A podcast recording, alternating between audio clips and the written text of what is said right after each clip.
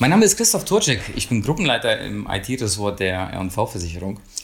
Wir suchen für unsere IT-Softwareentwicklerinnen und Entwickler für Wiesbaden und Hamburg. Und ich bin hier zusammen mit meiner Kollegin Alina. Ja, hallo, ich bin die Alina Dehler und ich arbeite seit fast vier Jahren als Systementwicklerin bei der R&V und dort bin ich hauptsächlich mit Weiterentwicklungsthemen auf dem Mainframe beschäftigt. Alina, kannst du uns bitte mal erzählen, wie deine Arbeit in der Entwicklung aussieht? Was macht es aktuell besonders spannend? Ich bin die meiste Zeit eigentlich auf dem Mainframe unterwegs. Das heißt, ich entwickle viel in COBOL und auch wenn COBOL gerade erst seinen 60. Geburtstag gefeiert hat, bleibt natürlich auch das Rad auf dem Mainframe nicht stehen, sondern auch der Host entwickelt sich stetig weiter.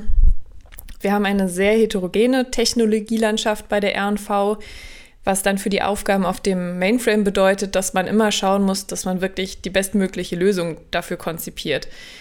Das kann dann manchmal bedeuten, dass man Masken oder Funktionen in der internen Host-Anwendung ändern muss. Aber es kann mittlerweile halt auch bedeuten, dass man Microservices modelliert und RESTful APIs bereitstellt, dass man Daten mit unseren Cloud-Anwendungen austauscht oder auch manchmal Java oder Docker-Container auf dem Mainframe laufen lässt. Und je nach Projekt und Anforderungen sind wir dann sehr agil manchmal unterwegs, aber auch noch klassisch im Wasserfallmodell. Und je nachdem, welche Technologien daran beteiligt sind, können sich auch die Teams ganz unterschiedlich zusammensetzen. Das klingt ja richtig super. Aber gibt es manchmal in der IT auch Dinge, die nicht so gut laufen? Ja, natürlich. Äh, wir hatten zum Beispiel zuletzt ein Projekt, ähm, wo sich das Team damit beschäftigt hat, eine neue Entwicklungsumgebung zu finden zum Editieren von unseren Cobol-Sourcen. Die haben sich dann erstmal zusammengesetzt und alle möglichen Tools gesammelt und eruiert. Und als dann später ans Ausprobieren ging, hat man aber herausgestellt, dass man zunächst eigentlich aufs falsche Pferd gesetzt hat. Aber ja, so ist das halt manchmal. Man probiert was Neues aus und merkt dann, dass es nicht die beste Lösung ist. Aber wichtig ist dann natürlich, dass man nicht alles von Anfang an in Stein gemeißelt hat, sondern erstmal wirklich ein Proof of Concept macht oder einen Prototypen baut, gerade bei so neuen Tools oder Technologien oder Methoden, um dann erstmal gucken, dass, dass seine Vorstellungen wirklich der Realität entsprechen. Du hast eben gesagt, dass die Zeit ja nicht stehen bleibt. Ähm, wie geht ihr denn in den Projekten mit neuen Technologien oder auch mit neuen Methoden oder mit neuen Programmiersprachen, neuen Oberflächen um? Wir haben zum Beispiel eine hauseigene IT-Conference, wo man sich wirklich von externen Speakern inspirieren lassen kann. Wir haben verschiedene Mitmach- und Austauschformate, wo man sich beteiligen kann. Wir haben schon eine ganze Reihe von Hackathons ähm, organisiert zu verschiedensten Themen. Es haben sich einige Communities of Practice gebildet, die sich austauschen.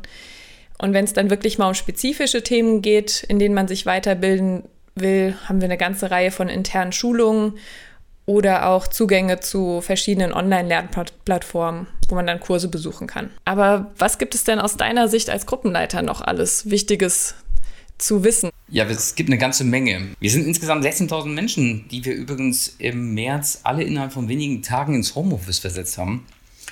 Und von denen 16.000 sind ca. 1.100 Mitarbeiterinnen und Mitarbeiter in der IT auf zwei Standorte verteilt tätig. Aber neben den individuellen Entwicklungsplänen haben wir eine ganze Reihe von ähm, Sozialleistungen, die wir anbieten, sowas wie Gleitzeit, wie eine Jobradregelung. Wir haben ein Hausfest, eine wirklich riesige Party mit x tausend Menschen, ähm, auf die sich alle freuen. Wir haben mehrere sehr leckere Kantinen, wir haben Fitnessstudios, wir haben diverse Betriebssportgruppen, wir führen Klausuren durch, wir bieten natürlich Jobtickets an, wir haben Mitarbeitertarife. Wir haben ein Eltern-Kind-Büro, äh, wir haben Kinderferienprogramme ähm, und vieles, vieles mehr.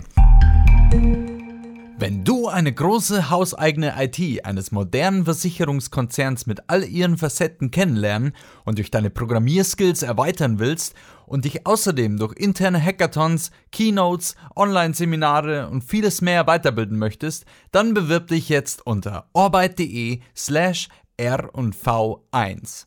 Wenn dir außerdem unsere Idee von Podcasts statt Stellenanzeigen gefällt, hilfst du uns enorm, wenn du kurz mit deinem iPhone eine 5-Sterne-Bewertung bei Apple Podcasts hinterlässt.